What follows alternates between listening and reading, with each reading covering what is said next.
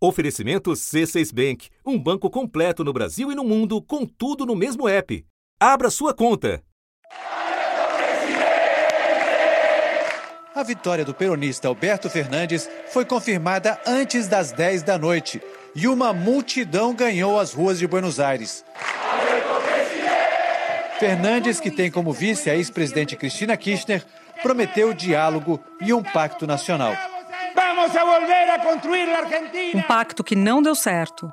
A volta do peronismo ao poder na Argentina, depois de quatro anos do governo Maurício Macri, foi marcada por crises sejam elas políticas, a ponto de colocar presidente e vice de lados opostos. A decisão surpreendente é o desfecho das disputas internas na coalizão governista, em que bateu diversas vezes de frente com a vice Cristina Kirchner e sofreu pressão desta ala para que abrisse mão da reeleição. Sejam elas econômicas com a explosão de bombas que destroem a moeda local. O cenário atual é de um país com inflação superior a 100% ao ano, déficit fiscal, dívida com o FMI e poucos dólares nas reservas internacionais. O Banco Central elevou a taxa básica de juros de 97% a 118% ao ano, o patamar mais alto em 20 anos.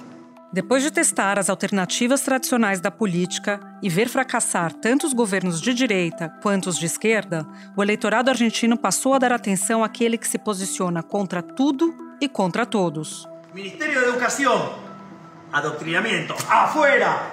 Ministério de Transporte, afuera! Ministério de Saúde, afuera! E nas primárias, essa força política se mostrou muito mais poderosa do que se esperava. O economista ultraliberal e de extrema-direita, Javier Milei, foi o candidato mais votado, recebeu 30% dos votos, superando em 10 pontos percentuais as projeções das pesquisas de intenção de voto e as pesquisas eleitorais reforçam seu favoritismo. Javier Milley, da coalizão La Libertad Avanza, lidera as pesquisas de intenção de voto, seguido pelo candidato governista, o ministro da Economia, Sérgio Massa. O primeiro turno da eleição presidencial acontece dia 22. Da redação do G1, eu sou Júlia do Alibe e o assunto hoje é Argentina às vésperas da eleição presidencial. Quem são os três candidatos com chances de chegar à Casa Rosada e as consequências do risco Milley na economia e nas relações com o Brasil. Neste episódio, eu converso com Ariel Palacios, comentarista da Globo News que fala diretamente de Buenos Aires. Segunda-feira, 16 de outubro.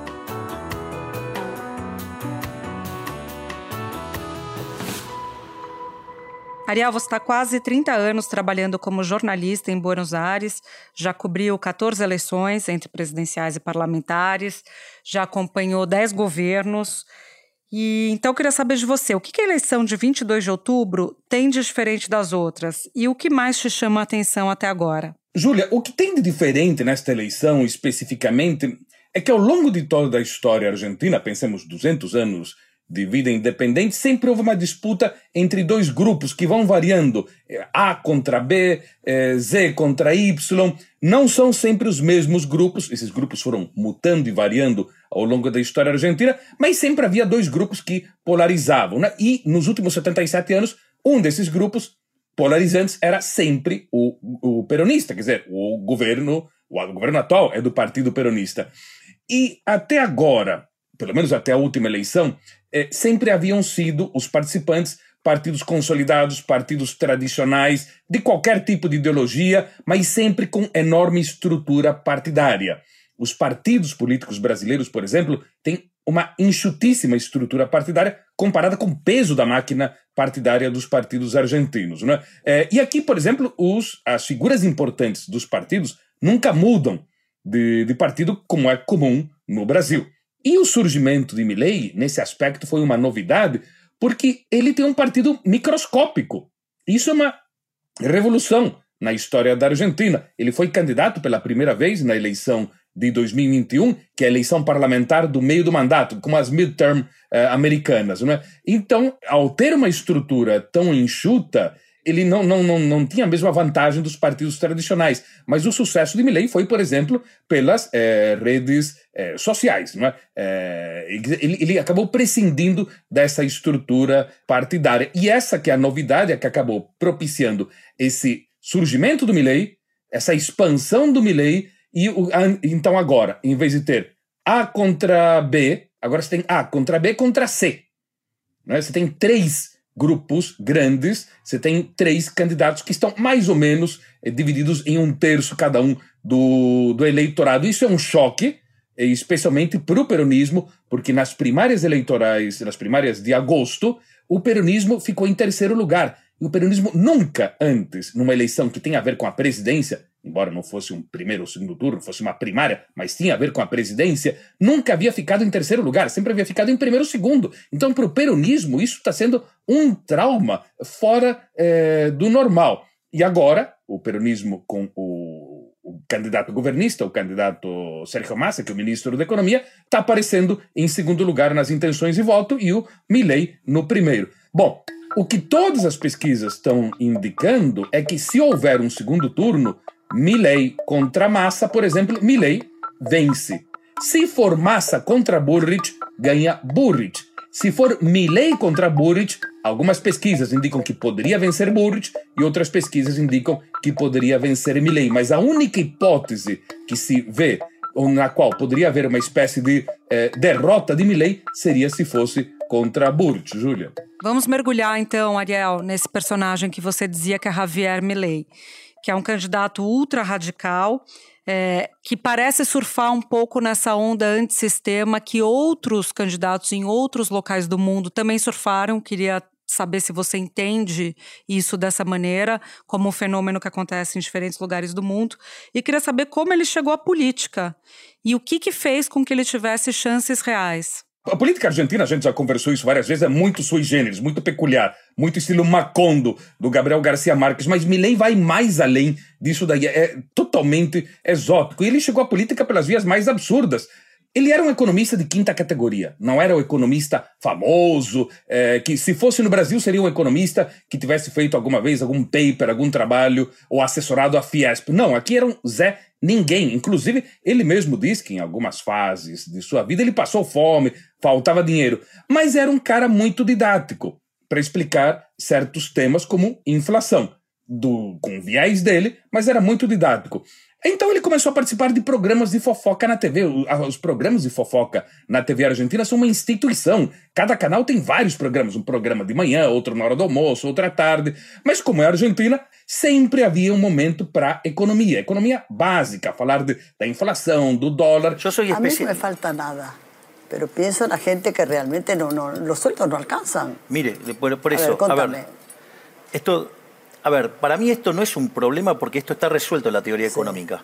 Es decir, de hecho yo soy especialista en crecimiento económico con y sin dinero. Es decir, sé cómo se hace para crecer, sé cómo se termina con la pobreza e sé como exterminar a inflação. Aí ele começou a chamar a atenção, ele começou a dar eh, a sua, começou a falar sobre as suas propostas dentro desses programas, acabou criando um partido e foi candidato a deputado em 2021. Foi eleito e eh, ele, ele também conseguiu eleição de mais uma deputada que hoje é candidata a vice, ou seja, o partido de Milley desde 2021 conta com dois deputados, não é? Mas ser catapultado para a presidência da República, o que, que aconteceu? É por causa da crise econômica, né? muitas crises econômicas ao longo da história propiciaram a, o surgimento e a consolidação de candidatos da extrema-direita, como Hitler é, na, na, Alemanha dos anos 30 ou Mussolini nos anos 20 na Itália. Só que a Argentina está careca de passar por crises econômicas. E quando teve a crise econômica de, 2000, de 2001, não surgiu candidato algum de extrema-direita. Só que naquela época, 22 anos,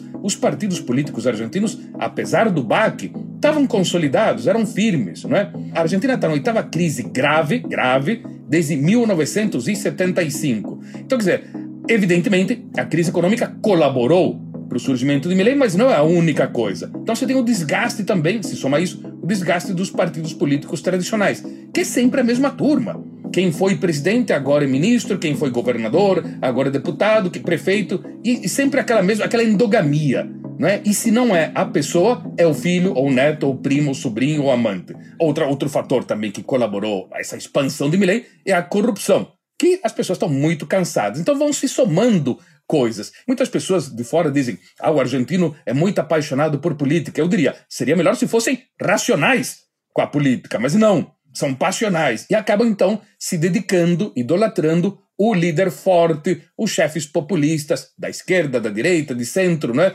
É, numa proporção que no Brasil não existiu nunca nada parecido. A história argentina está marcada pelos caudilhos, 200 anos de caudilhos. O cara que fala grosso, o cara que se descabela. E agora ele pegou essa história da motosserra, como se fosse o cara que fosse é, como devastar o, o, bosque da corrupção, digamos assim. O plan motosierra será porque le vamos a pasar la motosierra al gasto público. Tiemblen políticos, sigan mintiéndole a la gente, manga de delincuentes, ladrones. Ele tira proveito de uma série de circunstâncias que existem na Argentina e que os próprios partidos políticos foram responsáveis. Não só me refiro à questão da corrupção, o próprio autoritarismo, é, pisotear as instituições, é, xingar a Corte Suprema de Justiça nos últimos 20 anos, é, passar por viver a base do decreto. Milley vai fazer essas coisas, se ele for eleito, vai fazer essas coisas, mas pior.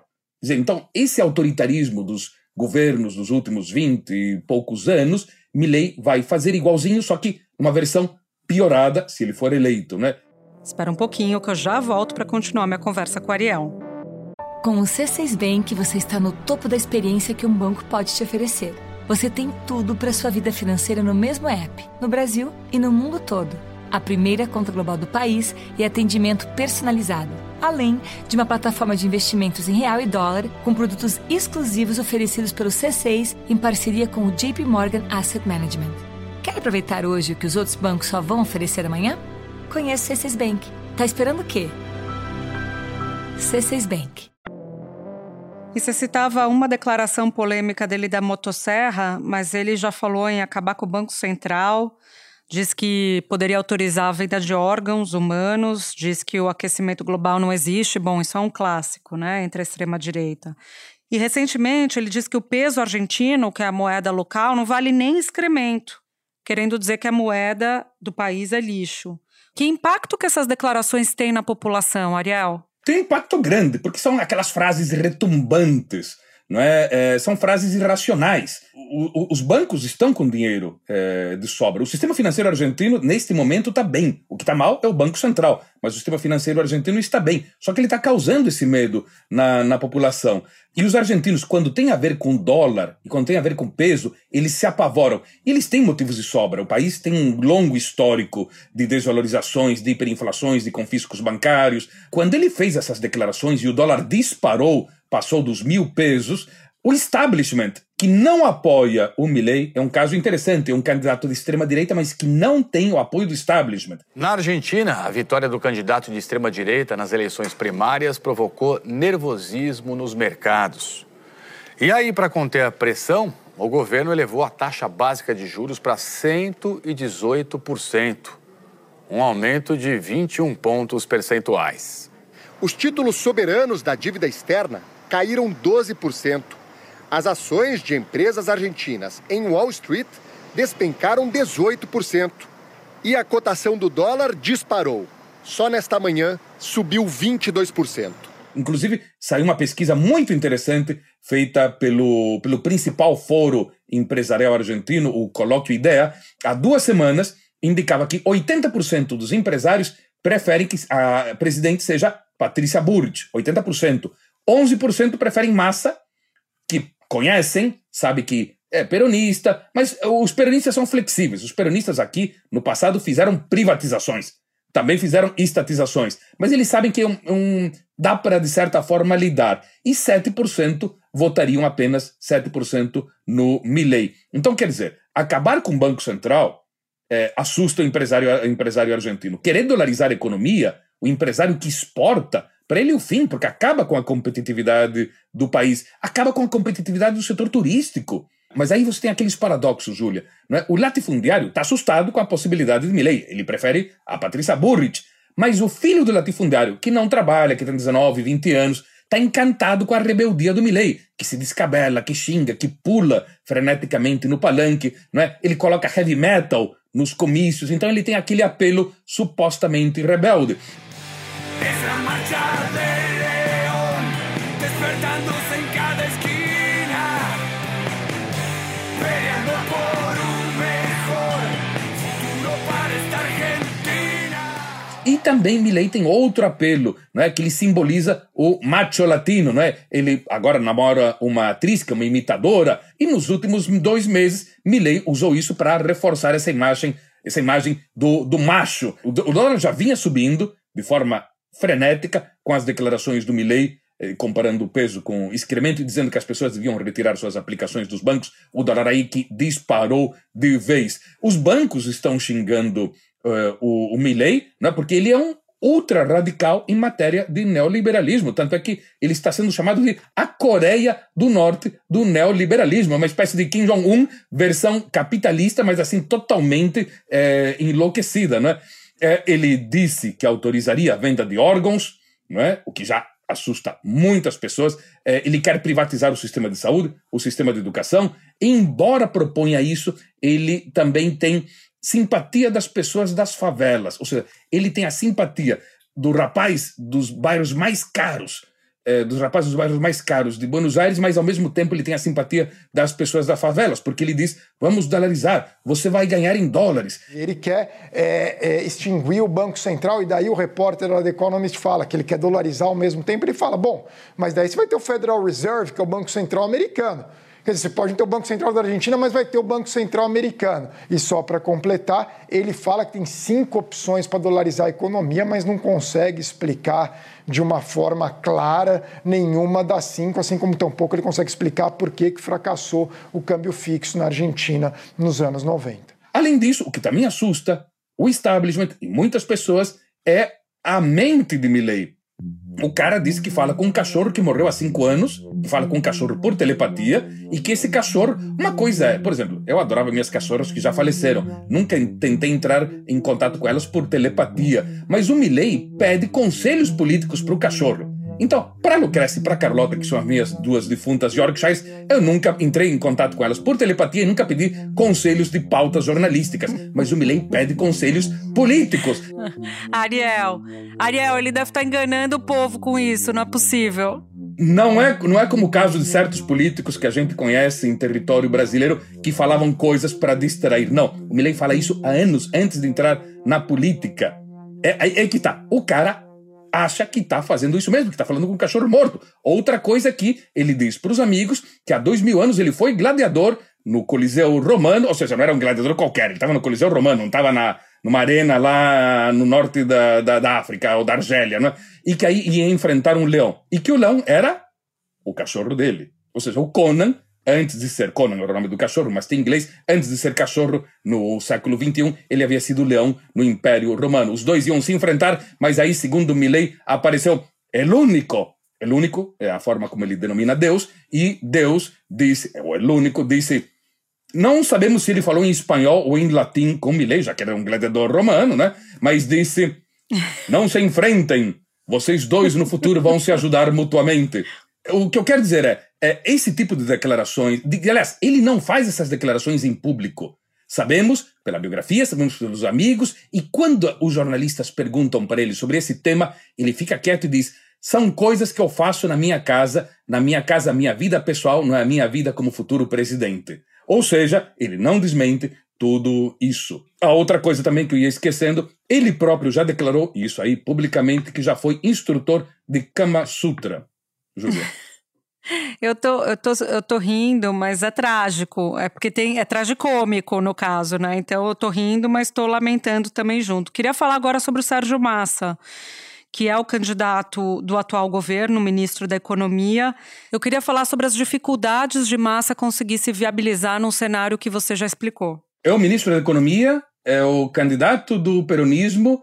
É, é a primeira vez que um ministro da Economia é, de um governo é, aparece como candidato, porque dificilmente alguém vota no ministro da Economia, menos ainda no ministro da Economia, que dobrou a inflação, mas ele é encarado pelos peronistas como o menos pior ministro da Economia que a Argentina poderia ter tido nesse momento. Né? Sérgio Massa, de centro-esquerda e atual ministro da Economia, pediu desculpas pelos erros do atual governo e tentou se desvincular, dizendo que está na pasta há apenas um ano.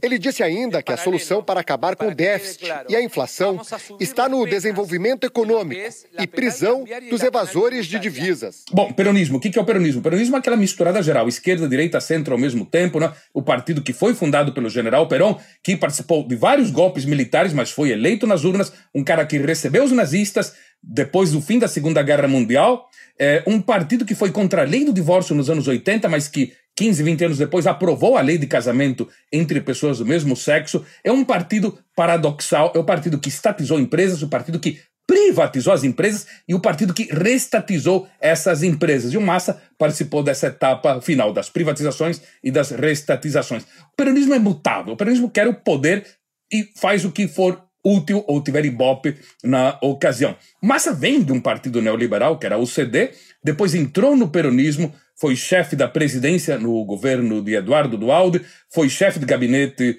da Cristina Kirchner, brigou com ela, armou uma dissidência peronista, foi candidato em 2015, ficou em terceiro lugar. Hum.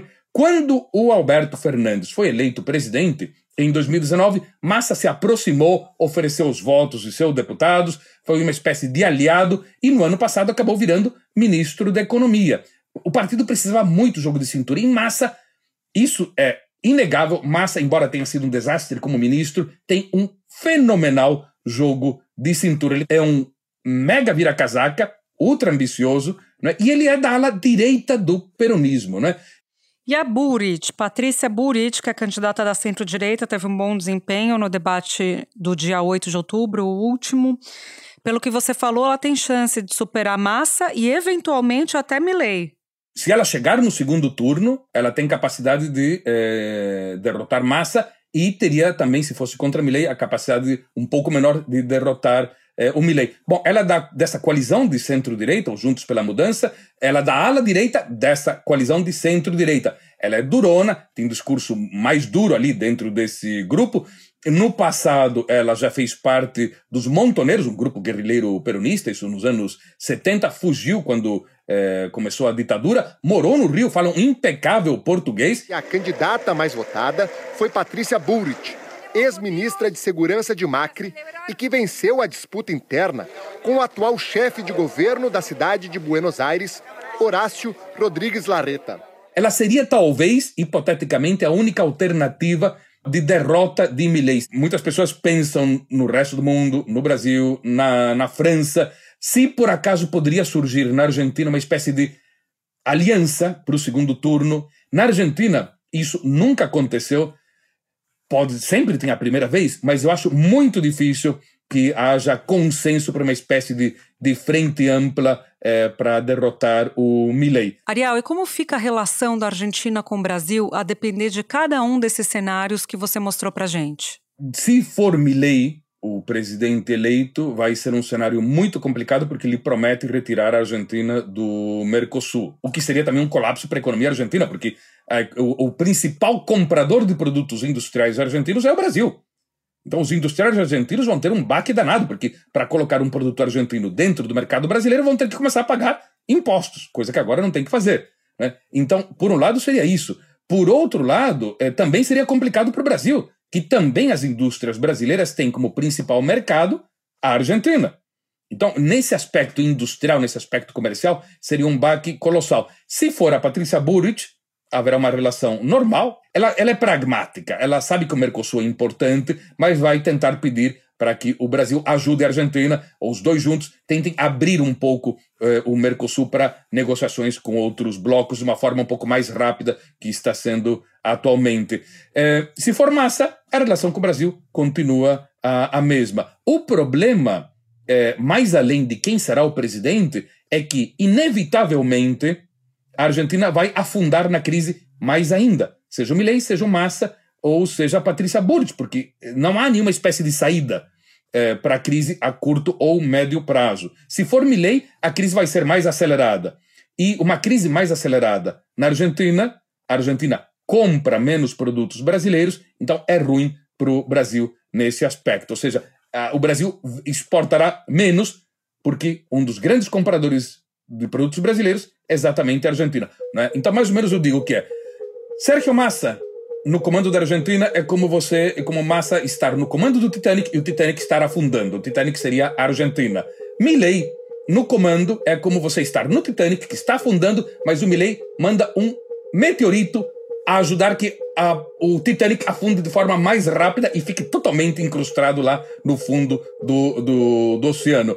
E a Patrícia Burge é a turma que, que estaria fazendo alguma espécie de meditação transcendental enquanto o navio afunda e dizendo: não, tudo bem, vai ficar tudo bem. Vamos ali fazer uma postura diferente da yoga e vai dar tudo certíssimo. Vamos confiar, vamos ter fé que vai dar tudo bem, boas energias tal. Três circunstâncias nas quais o resultado é péssimo. Ariel Genial, muito obrigada, viu, por conversar com a gente e até uma próxima vez. Até logo. Você ouviu neste episódio um áudio da TV Cultura. Este foi o assunto, podcast diário disponível no G1, no Globoplay, no YouTube ou na sua plataforma de áudio preferida. Comigo na equipe do assunto estão Mônica Mariotti, Amanda Polato, Lorena Lara, Gabriel de Campos, Thiago Kazuroski, Luiz Felipe Silva, Etos Kleiter e Nayara Fernandes. Eu sou Júlia do e fico por aqui. Até o próximo assunto.